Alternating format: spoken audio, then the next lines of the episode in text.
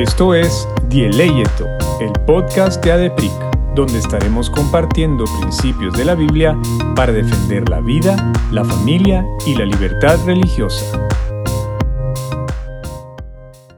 Bienvenidos al episodio número 8 de Dieleyeto. Esta es la parte 2 del episodio que tuvimos con Juan Callejas en su programa Perspectiva y Esperanza vida, familia y libertad religiosa. Si no han escuchado la parte 1, por favor regresen.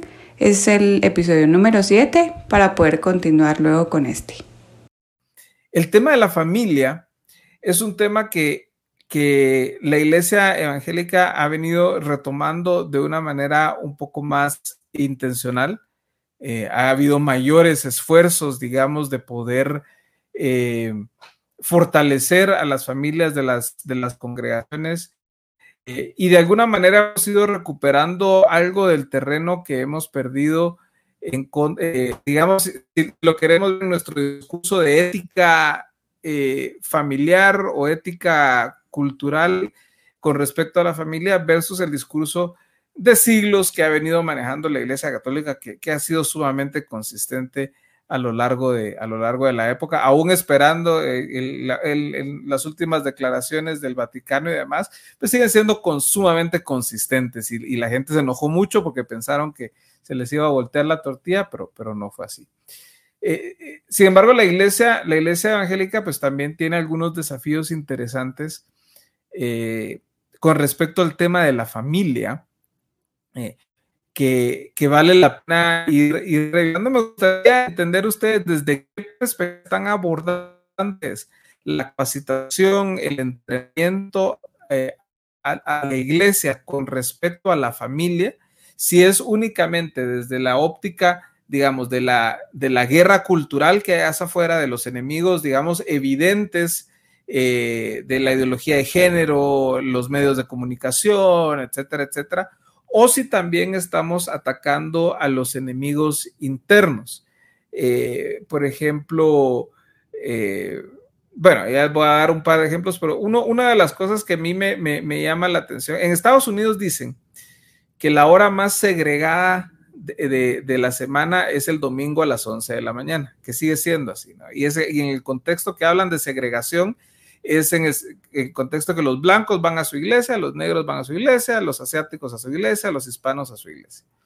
En el caso de, la cultura evangélica en general, pero hablando de la guatemalteca en particular, yo, eh, yo personalmente he pensado que quizás la iglesia ha contribuido de una manera eh, que no hemos dimensionado aún a la, separación y a la división de las familias eh, en, dos aspectos muy puntuales. Uno, la cantidad de actividades semanales que tienen para que, el papá va a una, la mamá va a la otra, el hijo va a la otra. Y dos, el servicio dominical que separa a los niños de, sus padres en, del culto, digamos, de la alabanza, de la adoración, de la dar la ofrenda, todo que es algo que no vemos en otras tradiciones cristianas más tradicionales, eh, incluso las denominaciones históricas presbiterianas, eh, luteranas, eh, católicas, ortodoxas y demás, que, los niños participan de manera integral en, en, ¿Ven ustedes que este, este tipo de enemigos internos son importantes de revisar o es más un enfoque hacia lo que está sucediendo afuera? En principio es un enfoque más hacia lo que está pasando afuera, la verdad. Eh, sin embargo, dentro de, para poder explicar, digamos, los peligros que hay afuera, también tenemos que abordar los peligros internos o esos problemas que ha tenido la familia como tal. Pero nuestro enfoque como de PRIC definitivamente no, no va por ahí, digamos, por los ejemplos que, que tú estabas dando, sino, sino más eh, cómo las influencias externas están tratando de em, debilitar la familia. Sin embargo, sí, digamos, nosotros vemos como temas em, accesorios, no sé, ahorita no se me viene la, palabra perfecta, digamos, o, ideal, eh, temas, por ejemplo, la violencia intrafamiliar o el abuso sexual dentro de la familia. Em, el, índice, digamos, de, divorcio que, existe, la comunicación que tienen que tener los padres con los hijos, la forma de disciplinar a los padres con los hijos, incluso en el manifiesto que, nosotros tenemos como asociación, nosotros ponemos una definición, digamos, de lo, de lo que es la familia, pero también el, el modelo de familia que no es únicamente, digamos, a veces nosotros decimos matrimonio entre papá y mamá, pero se nos olvida todos los principios también que Dios le ha eh, dado a la familia como tal para poder primero fortalecerse y después fortalecer a la, sociedad. Entonces, en este momento no podríamos nosotros abarcar el, el tema, digamos, desde el punto de vista que tú lo planteaste, sino únicamente con las amenazas externas que tiene la familia y sí más específicamente en el tema de la ideología de género o incluso, eh, es algo muy importante para nosotros, la libertad que deben tener los padres para poder educar a sus hijos. Ese es un, es un elemento fundamental para nosotros en, en ADEPRIC. y tal vez también, ah. perdona Juan, pero también, como decía Astrid, esa, eh, específicamente ese tema de, la libertad que tenemos para educar a, nuestros hijos es uno de los que deberíamos de defender a la hora que, y para afuera, o sea, para, en, el, en el aspecto público, una, una vez nos quieran imponer otra cosa que no sea lo que Dios dice en su palabra. Entonces, ahí, ese es un ejemplo perfecto en el cual nosotros diríamos, así no es, ¿verdad? Y la otra cosa es que es tan difícil fundar algo porque todas las personas tenemos diferentes ideas y expectativas de lo que queremos que sea algo que estamos haciendo, ¿verdad? Y una de las discusiones que teníamos era cómo delimitamos ese, ese ejercicio que queremos hacer, cómo, cómo hacemos para enfocarnos en ciertas cosas.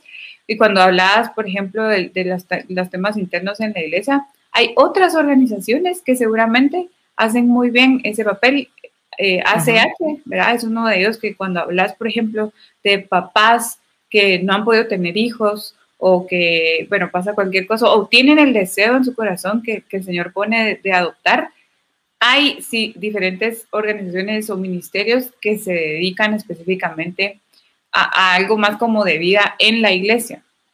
¿verdad? Yo te diría, por ejemplo, por supuesto que es en, la, en la iglesia donde deberíamos de ver esas familias lo más fortalecidas posibles, ¿verdad?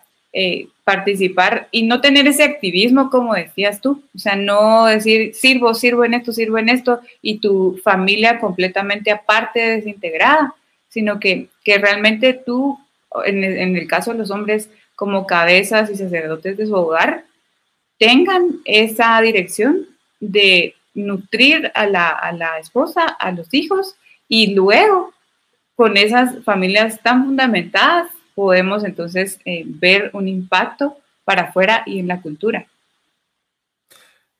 ¿Cuáles dirían ustedes que son hoy las amenazas más latentes para eh, la familia en Guatemala y, eh, y, los, digamos, y los enemigos que están acechando a las puertas de, la, de las iglesias, digamos, que están eh, incidiendo en la manera en que, en que los jóvenes cristianos, las jovencitas cristianas, los niños están eh, eh, siendo moldeados, digamos, para, para ver su vida familiar de manera distinta o, o dónde es que los adultos estamos, nos estamos haciendo de la vista gorda o no queremos enfrentar la realidad de lo que está sucediendo alrededor nuestro y que, y que realmente representa una amenaza muy real y muy latente. Tú decías, eh, tal vez en el año 2050 van a pasar el proyecto de ley para, para el matrimonio homosexual. Yo honestamente creo que no pasa el próximo gobierno sin que eso suceda, ¿verdad? Y, eh, pero esa es mi, visión, pero tal vez tú eres un poquito más optimista que yo, pero, pero ¿cuáles son esas amenazas reales eh, que, que ustedes ya identificaron y contra las cuales ustedes hablan específicamente? Una de las, de las tantas, digamos, que nosotros podríamos hablar, a mí la, la que se me viene primero a la mente es el feminismo. Creo que el feminismo eh, como corriente filosófica está atacando muchísimo, no solo a la mujer, sino que creo que se ha extendido igual al, a la percepción que tiene el hombre sobre su rol en la sociedad, eh, lo que le están diciendo que tiene que hacer, lo que le están diciendo que tiene que cumplir. Creo que el feminismo también está en este momento distorsionando el rol de la familia, la maternidad, no digamos, ¿verdad? Que es lo que la mujer eh, pone como el ideal que quiere alcanzar. Hay también un ataque hacia la identidad, hacia quién soy, para qué existo, eh, con todo el tema de la ideología de género, que también tiene, digamos, eh, que una, eh, su origen en esta corriente del feminismo. Nosotros hemos podido ver haciendo distintas actividades en, en, algunas iglesias, como, por ejemplo, se, hay como una confusión en lo que en la identidad que yo tengo. Es decir, encuentro mi identidad en mi orientación sexual, en mi atracción sexual, en la mm. expresión eh, de género, en las nuevas masculinidades, ¿verdad? Este término eh, que, que, se creen los, los jóvenes. Eh, basta con poner cualquier canal de, televisión, digamos, si todavía, hacen eh, si, todavía tienen cable, em, o todos los streaming que son pagados, no digamos Netflix, eh, ahora hay Discovery Plus, Disney Plus, todos los nuevos que, que se inventaron, en donde la familia está completamente distorsionada. Yo ahorita no tengo en mi mente un, una serie, una película, eh, una... Ni siquiera los deportes están libres ahora de, política e ideología. Nosotros vemos como, por ejemplo, las ligas de, fútbol se han rendido a todo el tema LGBT, por ejemplo. Eh, ahorita la NBA con todo el movimiento de Black Lives Matter, que es una cuestión de, luchas eh, de, sociales, digamos, que nosotros vemos cómo son como una tierra fértil para poder después incluir otros temas como el relativismo. Em, hay, hay, demasiadas, la verdad, amenazas a, la familia que incluso están ya dentro de la iglesia. Nosotros, eh, uno de los, de los proyectos que tenemos con ADEPRIC es un podcast que se llama Die Leyeto tuvimos problemas con la pronunciación griega. entonces tengo que concentrarme cada vez que digo eh, esto, pero eh, hemos grabado algunos episodios en donde hablamos, por ejemplo, del feminismo, hemos hablado del relativismo, uno de, de los fundadores de ADEPRIC realmente que es matemático, pero para mí él es un filósofo de corazón. Y en ese podcast donde nosotros hablamos acerca del, relativismo, él nos explicaba em, cómo las, estas filosofías, digamos, han venido a, distorsionar la realidad. Em, digamos, para, aprovechar la plataforma, todos los episodios de, de Dieleyeto están en cualquier plataforma de, podcast que pueden em, que pueden acceder y también tenemos un blog que se llama Luminares, en donde tratamos nosotros de presentar estas amenazas como tal. Y después hemos visto amenazas específicamente para la iglesia, que es este... Eh, el evangelismo progresista, digamos, y, no sé, a mí me impresionó muchísimo el feminismo eh, evangélico, el, feminismo evangélico que está presentando ahorita dentro de las comunidades eh, evangélicas, ¿verdad? Tal vez no en Guatemala, pero sí lo que vemos nosotros de fuera. Y ahí es donde, donde muchas veces nosotros recibimos la teología que vamos a, a estar promoviendo. Entonces, nuestros dos proyectos que pueden encontrar también en adepric.org es Dieleyeto que se escribe dielegeto, digamos, como esa sería eh, la, forma en la que se escribe dielegeto, y nuestro blog Luminares, que también estamos tratando de que sea una fuente de, contenido para poder explicar un poquito más los, los temas que nosotros vemos actualmente. A ver, eh, ok. Tú hablaste hace de que algunos de estos temas ya están dentro de la iglesia, ya están incidiendo, ya están uh, distorsionando algunos conceptos eh, importantes y que son centrales. Hablemos del tema del, el, el, del, feminismo. ¿Cómo ven ustedes que el feminismo se manifiesta en la iglesia? ¿Cómo podemos, y, aquí me voy a meter en un lío, ustedes pueden tener, tengan toda la libertad de, de decirme que estoy terriblemente equivocado, pero déjenme meterme en esto. Guatemala tiene una cantidad muy grande de pastoras con un altísimo nivel de influencia y autoridad en la iglesia.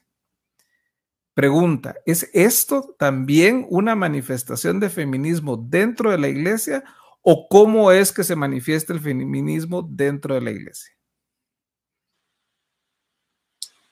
te podemos responder, pero también queremos escucharte, a ver tú qué pensás y, tú que nos llevas algunos años también de, de, diferencia para ver qué pensás tú y desde una perspectiva de un hombre también, creo yo. Ok. A ver, yo eh. creo que eh, yo creo que la Biblia es clara en el sentido que Dios nos creó iguales eh, a su imagen y semejanza, iguales en dignidad.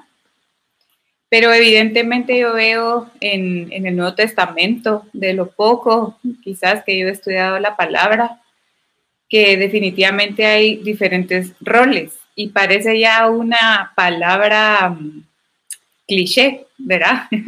que a las feministas no les gusta. Pero definitivamente hay diferentes roles entre hombre y mujer. Dios no nos creó eh, como una copia, ¿verdad? tenemos eh, características específicas como mujeres, características específicas como hombres, y eso nos hace también tener roles diferentes. Yo creo que como bien decís, es una, es una conversación y un debate también que ha generado mucha división, diría yo. Personalmente yo sí creo que hay una complementariedad entre el hombre y la mujer. Eh, nosotros como de PRIC tenemos esa visión del matrimonio, la complementariedad como no somos una iglesia, ¿verdad, Juan? No podemos, quizás dentro de los mismos asociados podamos tener eh, diferentes puntos de vista sobre este tema de ser pastora, ¿verdad? Eh, específicamente del, pastorado que, o apóstol o no sé cómo, ¿verdad? Estos títulos que se ponen ahora. Eh, definitivamente la raíz, diría yo, es que hay, hay tanto machismo incluso dentro, de, dentro de la iglesia, que de, plano no es bíblico, ¿verdad? O sea, no es bíblico que el hombre trate a la mujer como menor a ellos, a ellos, ¿verdad?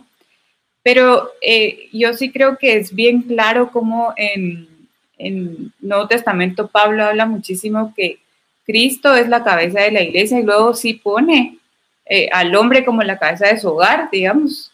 Eh, y, ahí hay una complementariedad y refleja esa unión de Cristo y su iglesia, ¿verdad?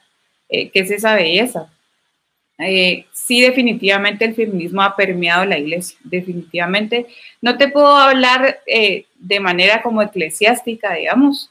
Y yo sí creo que, deberíamos de, revisar y, de verdad ir a la palabra si una mujer solamente puede ser pastora eh, yo no veo ese modelo eh, bíblico en, los hechos y, cómo el Señor lo, dejó, pero eh, puedo decirte que sí, o sea, definitivamente el feminismo está, pero te puedo hablar por como mi experiencia en la universidad, por ejemplo. O sea, en el colegio yo no tenía ni idea de este tema, de verdad, o sea, no era como mi, objetivo, no, no era lo que, yo es, lo que yo escuchaba, pero en la universidad sí, y son esas cosas tan sutiles como hablaba Astrid de, a mí me, me, molestaban porque a mí, pero a mis compañeras, a nosotras nos decían, ustedes están estudiando una carrera eh, mientras se casan, decían, ¿verdad? Mm, y, y, de cierta manera como era como un machismo, pero también como que mi, mi,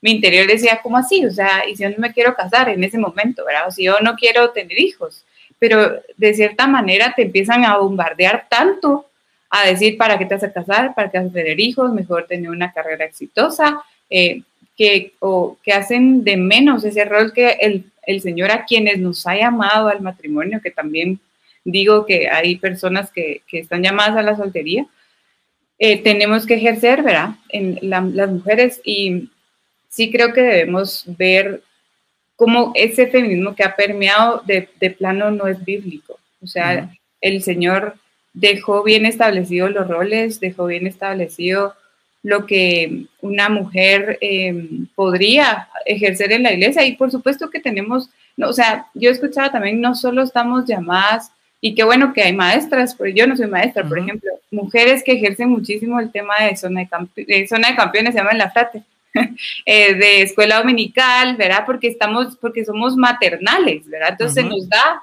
más ese tema. Pero también hay mujeres como Astrid y como yo que estamos aquí hablando contigo, que quizás para mi abuelita sería así como, ¿qué vas a estar diciendo ahí, verdad? Tal vez solo un hombre debería estar hablando eh, de esos temas en la iglesia. Entonces, definitivamente es algo que nosotros como asociación pues queremos dejar bien establecido y, como te digo, pues te lo puedo hablar como de manera personal y, esa experiencia que, yo he visto.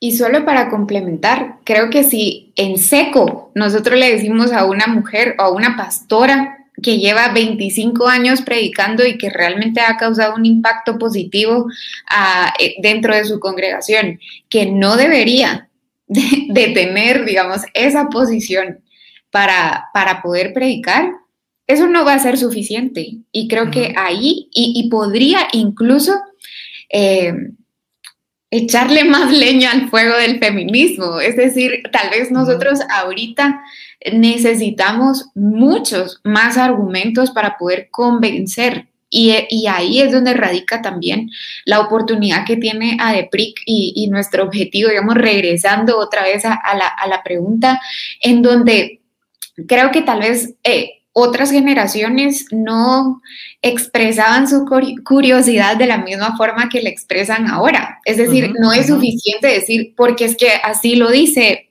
X o porque así hemos predicado nosotros o porque esa es nuestra estructura desde hace milenios. O sea, eso ya no es suficiente. Al igual que poder nosotros decir, eh, hombre, el matrimonio, hombre y mujer, sí, pero ¿por qué? ¿Verdad? Eh, ¿Quién está detrás de esto? ¿Cómo defiendo yo mi fe? Además, acerca de esto, ¿cómo le explico yo a las nuevas generaciones cuál es el rol que Dios ha diseñado eh, dentro de, de las digamos, de las fuentes que nosotros utilizamos muchísimo para poder hablar acerca de la feminidad bíblica y ahorita fue lo primero que se me ocurre a mí eh, en este tema, digamos, de mujeres pastoreando o liderando es Aviva Nuestros Corazones. Es un ministerio, digamos, que, que nosotras, bueno, a mí y, y con Mariam lo hemos comentado muchísimo, que nos gusta, pero hacen una distinción entre lo que significa ser pastora y lo que significa poder liderar mujeres. O sea, sí hay una función para la mujer, sí hay un rol para la mujer dentro de la iglesia, sí eh, Dios, de la misma forma que nos diseñó, de, en una función de complementariedad biológica, por ejemplo, también nos ha dado funciones de complementariedad dentro del ministerio, en donde si nosotros queremos aplicar no la complementariedad, sino el egalitarismo en todas las dimensiones de la iglesia, de la familia, de la sociedad, etcétera, vamos a distorsionar el, diseño de Dios. Y es ahí donde nosotros le tenemos que explicar a las mujeres principalmente, y yo me hablo a mí misma, porque es bien difícil solo aceptar ahora lo que me están diciendo que yo tengo que hacer. Ahora sí me lo presentan con razones, con argumentos y por supuesto con fundamento bíblico, eh, tal vez va a seguir siendo difícil, pero va a existir una mejor comunicación entre los líderes y la iglesia, digamos, la congregación. Entonces, eh, todos estos temas van a ser álgidos y es ahí donde radica la importancia de que nos podamos equipar y que podamos responderle a nuestras hijas cuando nos hagan esta pregunta, mami, yo quiero ser pastora. Bueno, ¿y qué le digo? ¿Verdad? Eh, o yo, si yo tengo eh, ese anhelo de poder dirigir una iglesia, ¿verdad? ¿Qué es lo que la verdad eh, de Dios nos está diciendo? Y aunque no es un tema central de ADEPRIC, sí es un tema central de ADEPRIC, el complementarismo, que debe existir entre el hombre y la mujer en todas las esferas de la vida. Ok, buenísimo, muchas gracias. No, y, era importante para mí hacerles esa pregunta porque, digamos, en muchas conferencias yo he escuchado en un par de ocasiones que, se habla, así, sí, es que el feminismo ha entrado a la iglesia, ok, te la compro, pero definímelo, ¿cómo? ¿De qué maneras y cómo lo combatimos? Pues, ¿verdad? Si es que, eh, digamos, el pastor eh, tiene una función esencial que es el cuidado de las ovejas de los ataques de los lobos, digamos, ¿verdad? Y si los lobos están adentro, hay que identificarlos y decir, este es lobo y esto lo necesitamos eh, cambiar, reformar. y, en, las palabras de J.C. Ryle, ¿cómo es que decía? la paz sí es posible, pero la verdad a toda costa, ¿no? Entonces, ¿hasta dónde, está, hasta dónde es que vamos eh, eh, a, a, definir y a identificar, sobre todo en un, contexto donde, por lo menos en las conversaciones que vemos en Guatemala, unidad de la iglesia muchas veces la quieren eh, equiparar a consenso, o sea, si no pensamos exactamente igual, no podemos estar unidos. Eh, pero la pregunta nuevamente es eh, sobre qué bases vamos a estar unidos y a qué, y a qué cosas les vamos a hacer la vista, la vista gorda, ¿verdad? Entonces es, es, es muy importante y, por eso les, les, les hago esa, esa, esa, pregunta. Particularmente, pues yo comparto la posición complementaria de ustedes. Es, y, y, yo sí, pues lo identificaría, o sea, muy claramente como que e, este, este tema en particular que discutimos es una manifestación del tema del feminismo dentro de la iglesia que nos, en mi opinión, nos, nos pone en una, en una posición moral débil de poder levantar la mano en contra de este enemigo si ya lo dejamos literalmente eh, eh, eh, dirigir a la institución, ¿verdad? Entonces, eh, y, eso no niega el papel histórico y el lugar importantísimo que tiene la mujer dentro del contexto de la iglesia. O sea, históricamente lo hemos visto. A mí me gusta enseñar mucho historia de la iglesia y, hablar de Susana Wesley, hablar de, Santa Catalina de Siena, eh, de, de Caterina Bombora, etcétera, etcétera. Es, es fascinante porque vemos realmente la necesidad eh, de, mujeres fuertes dentro de la iglesia. Vivimos en un contexto eh, donde hay mucha deserción de los padres, ya sea por migración, ya sea por violencia, ya sea porque se van, ¿verdad? Y entonces las, las madres quedan a la cabeza del hogar y tienen que asumir un rol que no necesariamente les tocaba, pero lo tienen que asumir y lo han hecho con mucha gallardía, ¿verdad? Y a la vez tenemos una iglesia eh, que es heredera de los movimientos pentecostales de, principios del siglo XX, finales del XIX de Estados Unidos, donde una de las figuras principales fue una, una, mujer, la hermana, eh, la hermana Amy, como le, le, conoce, que es la fundadora de la Iglesia Cuadrangular, que es un movimiento pentecostal amplísimo. La historia de ella es una historia compleja, por dejarlo así sencillo, ¿verdad? pero eh, no deja de ser eh, la, primera fundadora, de, la, fundadora y de la primera gran mega iglesia en California, en Los Ángeles, eh, antes de la Gran Depresión, durante la época de los 20, y lo hizo sola. ¿verdad? Y, es, muy interesante estudiar el caso de ella, ¿no? Pero sin duda eso tiene un impacto en, el, en la expresión de la iglesia en Guatemala y por mucho nuestras raíces católicas también tienden mucho al lugar preponderante de la mujer también dentro de la congregación, etcétera. Entonces es un fenómeno complejo, no hay una respuesta, no hay una salida fácil, pero, pero sí, sí es, es, es algo que, que, vale la pena que vale la pena ir discutiendo, ¿verdad? Y, y, les agradezco la franqueza con la que, con la que lo responden. Eh, en el tema de la vida, pasando para ya otro de los temas eh, eh, importantes de ADEPRIC, Astrid, tú usaste o, ustedes lo leyeron, no sé si Mariam lo leyó o tú lo usaste, Astrid, una, palabra, cuando hablaban de libertad religiosa, que me llamó mucho la atención que la usaran y me encantó que la usaran y que quisiera aplicar yo al tema de la vida ahorita, que ustedes usaron la frase derecho natural.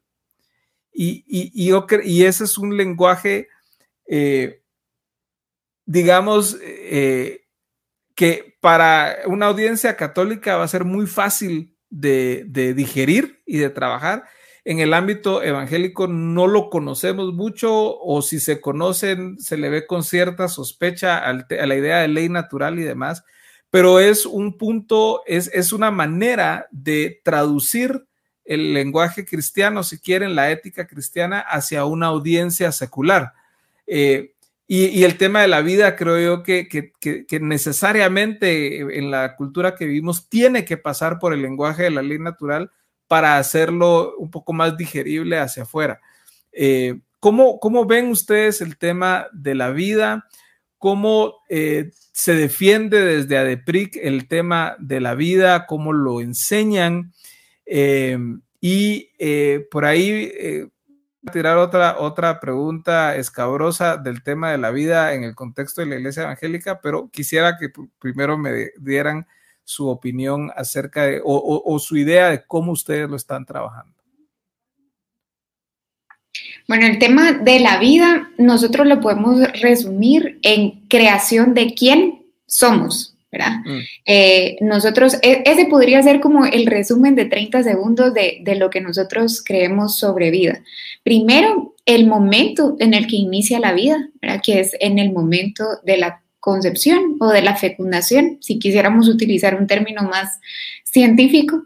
Eh, segundo, el valor de esa vida, de dónde, de dónde es, es, el origen, digamos, en dónde encuentra el valor y es en que es imagen y semejanza de Dios. Digamos que ahí está fundamentada su dignidad, independientemente del valor que le dé la ley o que le dé sus propios progenitores, ¿verdad? Em, y eso se aplica no solo al origen y al momento, sino a la dignidad que va a tener durante toda su vida sin importar em, cualquier otra circunstancia que nosotros como seres humanos podríamos catalogar em, inferior. Por ejemplo, eh, y son algunas discusiones que nosotros tuvimos con los fundadores cuando estábamos creando el manifiesto.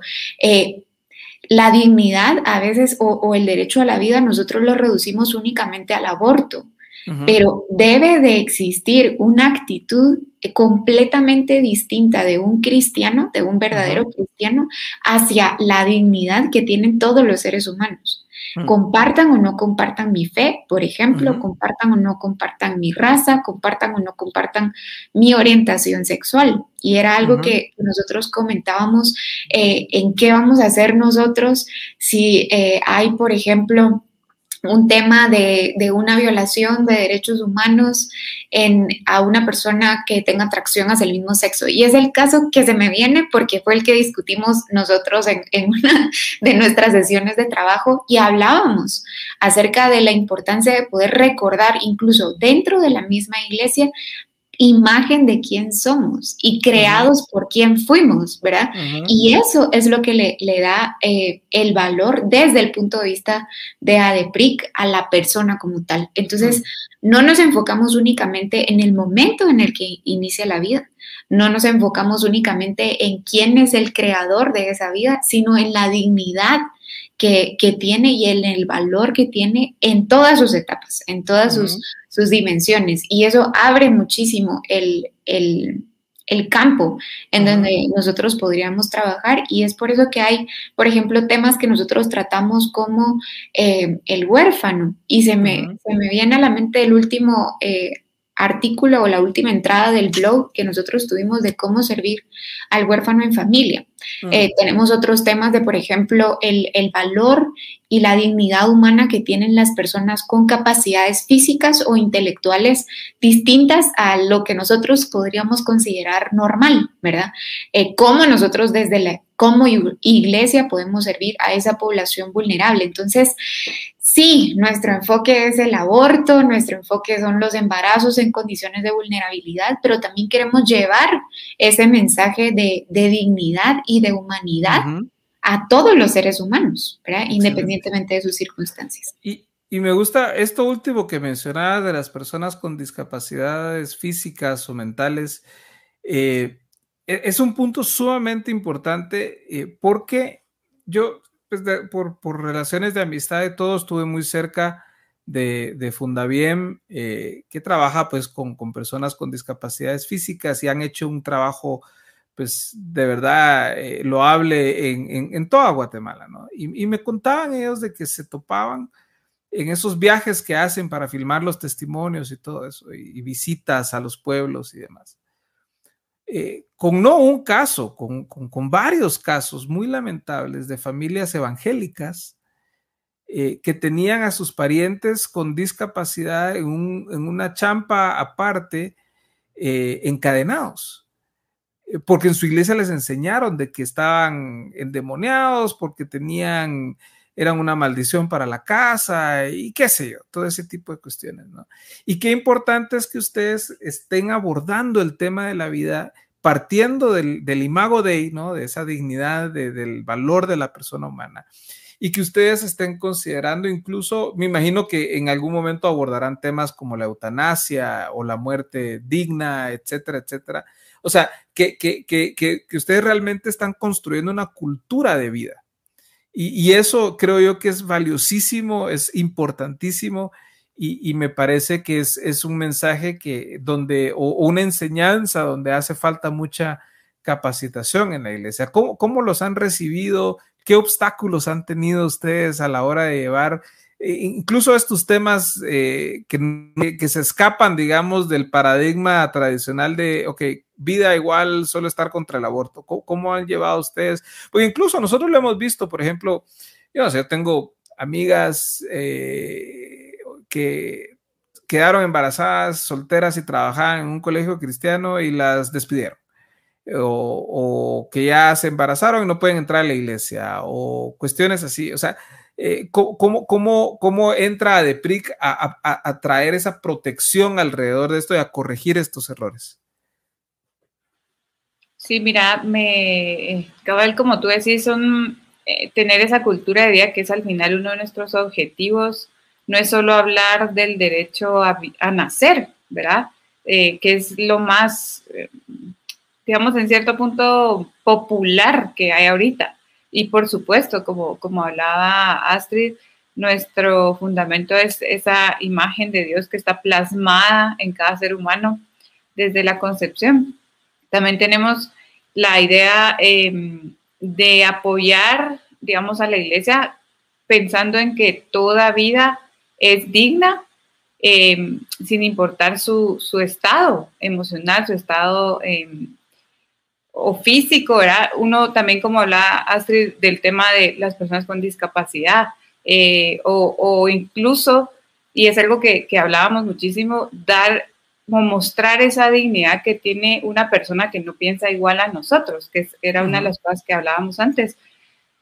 Cómo nosotros como ADEPRIC y, y, y como personas hasta pertenecientes a la iglesia. Debemos respetar y tratar al otro que no piensa igual que yo, al ateo, al abortista, a la feminista, al homosexual, como imagen de Dios. Entonces, al final, si nosotros tenemos, sí, nosotros defendemos la vida humana y, y, y desde la concepción hasta la muerte, que es como todo este tema de bioética y cuando ya te metes a, a cosas como la eutanasia y, y, técnicas de reproducción asistida, que no son, no son temas sencillos, no son temas que podemos decir sí, no, ¿verdad? O hay, hay, principios, pero por supuesto que hay gente que, que, los estudia mejor y que podría darnos una mejor, eh, una mejor versión o una mejor eh, vista de esto. Pero es, nosotros nos queremos caracterizar por ser una asociación que es cristiana, que defiende el Evangelio, que defiende la vida, la familia la libertad religiosa, pero que te trata con amor, que no te va a llegar a decir, y perdón, pero yo veo mucha gente que ya es famosa en el ámbito secular, digamos, eh, de, de, defender la vida, y usar cosas tan sencillas como eh, los, ¿cómo, se, ¿cómo los dicen? Pero los, no progres, porque eso viene como un poco de progresismo, pero eh, ya son, no sé cómo se, se me fue el nombre, pero, ¿cómo? Ajá, ajá, gracias, Chairos o cosas así que son despectivas realmente. Sí, sí, sí. o sea, ahí estamos ¿cómo vamos a nosotros predicar un evangelio de amor, eh, de, que lo que necesitamos y lo que queremos es el arrepentimiento de alguien que está completamente desviado y como dice Romanos 1, eh, cambió, ¿verdad? El diseño del Señor y, hemos, y se ha volcado a, adorar al, al, hombre, a la imagen en vez del creador. ¿Cómo lo vamos a hacer si no respetamos su dignidad humana que Dios le da también, aunque sea como sea y como se, él, se exprese o ella se exprese? Nosotros no podríamos, entonces, ¿cómo abriríamos una puerta que a alguien, incluso, suponete, en la iglesia, de una, un jovencito que esté luchando con em, pensamientos homosexuales, ¿verdad? O con una identidad. ¿Cómo le podríamos decir a alguien así, si en el púlpito un pastor hace chistes sobre los homosexuales? O sea, y ahí desde el momento en que sentas a la persona y lo invitas a tu iglesia y el pastor está diciendo, sí, pero que no sé, no quiero ni entrar, ¿verdad? Los chistes que, que ya sabemos en Guatemala o sea, hasta cambiar ese lenguaje, el lenguaje que usamos entre nuestros amigos, que es un insulto. O sea, obviamente no estoy diciendo que esté bien, es un pecado, pero es un pecado ser orgulloso, es un pecado ser envidioso y son cosas que no se ven, son cosas que yo tengo en el corazón y cada uno tenemos que, rendir. Entonces la idea es que defendamos la vida, pero también la vida no solo del bebecito que está en, en la panza y que tiene ese derecho de vivir, sino como dice también eh, Pablo, esa ley que está en nosotros, ¿verdad? En, nuestros corazones, que vive en nuestros corazones, que al final me, resuena ahorita cuando hablabas del, derecho natural, que cada persona tiene esa dignidad para, hablarlo, digamos, bíblicamente, pero también eh, como sujeto de derecho, digamos, ahí Astrid me puede eh, corregir mejor en sus términos de derecho. Entonces, la idea es esa, que podamos diferenciarnos a otras personas, a otros influencers, si querés, a otras organizaciones que ya defienden esta causa desde el lente del Evangelio, que es mostrar amor y de verdad que nuestro mayor anhelo es que esas personas algún día vengan a los pies de Cristo. Mm. Y al final, creo que también vamos a tener que hacer una parte 2.0 de esta entrevista para presentación de resultados, porque justamente ahorita, eh, como te contaba Mariam, nosotros somos una asociación covidiana, bromeamos un poco, eh, que, que, nacimos y nos estamos desarrollando en pandemia y entonces ahorita estamos empezando a trabajar en justamente esta capacitación virtual que nosotros queremos presentarle a la iglesia. De preferencia quisiéramos hacerlo institucional, ¿verdad? Como para poder tener el respaldo también de los líderes en cuestión de decirles, miren, esto es, es, una postura, digamos, que como iglesia podemos respaldar. Aún no podríamos presentarte estadísticas eh, de, de, cómo han sido recibidas las propuestas de ADEPRIC como tal, aunque sí dentro de los fundadores de, de ADEPRIC eh, hay personas que han dado capacitaciones en las iglesias eh, sobre estos temas y por lo general la aceptación es muy buena, es decir, porque se están presentando no solo argumentos eh, teológicos, en, en, este caso, sino también argumentos puede sonar tan, tan tonto, ¿verdad? Pero razonables. es decir, son cosas que, que, yo, eso sí, puedo empezar una conversación con una persona que no piensa igual que yo, para luego poderle presentar la verdad del Evangelio. Es decir, lo que nosotros queremos presentar como de PRIC y lo que nos distingue de, de otras organizaciones, ya sean religiosas o no religiosas, es esta fusión que hacemos del Evangelio y de la razón. Mm. Y, hay, una, eh, ahorita se me va la frase, digamos, como para, para decirla exacta, pero es que a través de la razón nosotros podemos conocer a Dios y nos han mentido y nos han dicho que la razón es lo que te aleja de Dios. Y entonces tal vez va a ser un poco eh, radical o revolucionario nuestro pensamiento de esta cultura de vida, de esta cultura de respeto, una cultura de dignidad, una cultura de complementariedad. No solo atacamos el feminismo, también atacamos el machismo y mm. porque son eh, corrientes filosóficas contrarias al Evangelio. y poder ser así de radicales eh, incluso de, poder hablar sobre el Evangelio de una forma radical como lo hizo Jesús, yendo en contra incluso de, las autoridades de la iglesia. Nosotros podemos ver quiénes eran los que estaban persiguiendo a Jesús la mayor parte del tiempo y, era la, la misma iglesia, digamos, o los líderes religiosos como tal, los que estaban persiguiendo a Jesús. Y desde que nosotros tomamos el reto de ADEPRIC, lo sabíamos, ¿verdad? Algunos más que otros, eh, algunos más que otros en redes sociales, otros más pues ya en persona, en diálogos. Y la verdad lo que queremos nosotros es una oportunidad en este momento para poder presentar esta nueva propuesta de, eh, de una de un evangelio, como nos decía ahí Patricia Gil en los comentarios, con compasión y misericordia, pero con la verdad. No podemos seguir ya eh, en esas eh, medias tintas en donde nos da pena eh, hablar acerca del Evangelio porque no es, como te decía antes, políticamente correcto. Entonces, si hay algún pastor, algún líder, algún miembro de la iglesia que se haya interesado en, la propuesta de ADEPRIC. Ahorita justamente estamos trabajando en, este programa de, capacitaciones. La idea es que no sean charlas eh, así eh, sueltas, digamos, sino que podamos dar una capacitación integral, porque no podemos entender la libertad religiosa si no entendemos la dignidad, no podríamos hablar de familia si no, eh, no entendemos la complementariedad, no podríamos hablar acerca del valor de la dignidad humana si no le encontramos el origen a esa dignidad humana. Y entonces no podríamos deshacer nuestros, nuestros tres pilares, ¿verdad?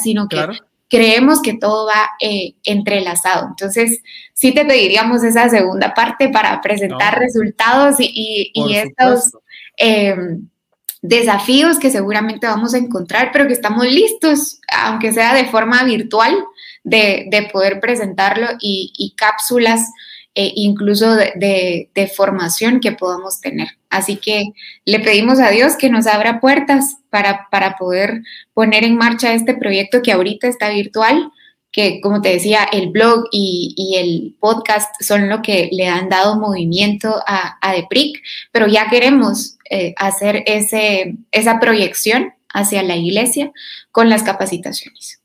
No, sin duda, eh, ustedes tocan temas sumamente importantes. Eh, mencionadas los chistes que puedan hacer pastores eh, desde el púlpito, pero yo no te diría, eh, para mí, digamos, si contra homosexuales y todo eso, pero, pero empezaron mucho antes, contra la esposa y contra la suegra. O sea, que, a nosotros se nos hace como muy normal en la cultura evangélica, pero es un ataque directo a la familia y, es menoscabar a miembros de la familia y, es muy, muy, muy eh, eh, dañino, ¿verdad? Y es, y, lo vemos manifestado, a mí, a mí siempre me, da risa, eh, uno va a, bodas evangélicas o hay evangélicos en las bodas, pues yo, hay, hay quienes como mi esposa y yo salimos y la pasamos muy bien y bailamos y la pasamos recontentos. Y hay quienes uno se nota que la esposa se muere por bailar y el esposo se queda viendo a las otras mujeres que están bailando y no saca a bailar a su esposa. Y, pero eso es parte de una cultura que ha, que ha hecho de menos. espero que no sea reggaetón, ¿verdad? El, valor, el valor de, la, de la familia, el valor de la, de la, de la, de la esposa, de la, de la suegra, incluso, ¿verdad? Que, que ya no podemos permitirnos eh, desde los púlpitos eh, ese, ese, ese ataque, ¿verdad? Que, que, que, solo erosiona. Y, y, en estos temas de la, de, la, de la, vida, tú tocaste un tema, hablaron de, la reproducción asistida.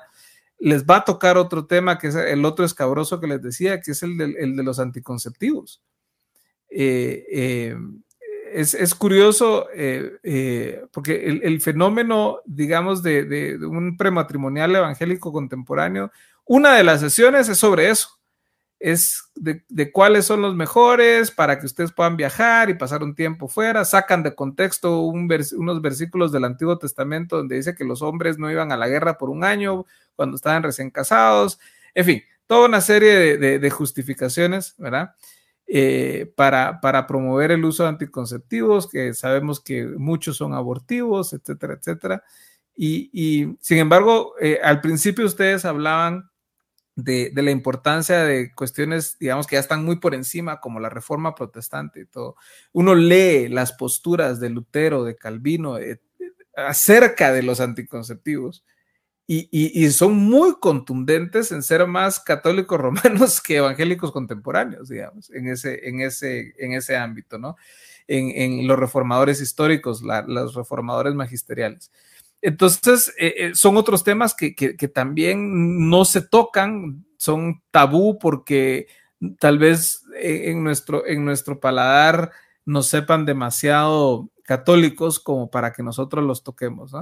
Pero otra vez, si tú, ustedes hablaban de esa síntesis entre la fe y la razón, creo que ese es un diálogo sumamente necesario, es un diálogo importantísimo para la iglesia hoy, sobre todo para, para la iglesia eh, evangélica en Guatemala de una tradición eh, pentecostal tradicionalmente antagónica a todo lo que sea intelectual. Ahorita algunos hermanos pentecostales estarían diciendo, Shambara, sáquenle el espíritu de Grecia a este eh, filósofo, ¿verdad? pero cito las palabras que empezó a escribir Benedicto XVI y terminó de escribir Francisco en la encíclica Lumen Fidei, la fe eh, la, razón, perdón, iluminada por la fe y la fe temperada por la razón. Es, esa idea creo que es sumamente importante y, creo que ustedes tienen esa, eh, eh, esa vocación y esa, y, esa, y esa gran labor y les agradezco de verdad muchísimo que estén ustedes dando la cara y poniéndole el pecho a las balas a estos temas. Eh, me, emociona mucho, me ilusiona mucho y, este espacio es de ustedes para hablar de, cualquiera de los pilares, de lo que ustedes quieran. Este espacio, por favor, eh, es de ustedes para que hagan uso de él y, les pueda servir también para los propósitos de, de ADEPRIC. Así que yo, yo personalmente les, les agradezco mucho. Quisiera pedirles, ya estamos hora y media aquí, ya eh, ya la Mara se nos va a cansar un poquito, pero quisiera pedirles eh, un, mensaje de esperanza para irse despidiendo, para ir cerrando eh, y para dejarnos picados para una próxima reunión que puede ser cuando ustedes quieran, ¿verdad? Eh, y que podamos seguir hablando de estos temas tan importantes, pero por favor, si, si, si nos dejaran ustedes con algunas palabras. A mí se me viene a la mente y solo tomando en cuenta, digamos, perspectiva y esperanza, eh, hay una frase que a mí me gusta muchísimo que es la, mm, el sufrimiento sin perspectiva es igual a la desesperanza, mientras que el sufrimiento con perspectiva es esperanza.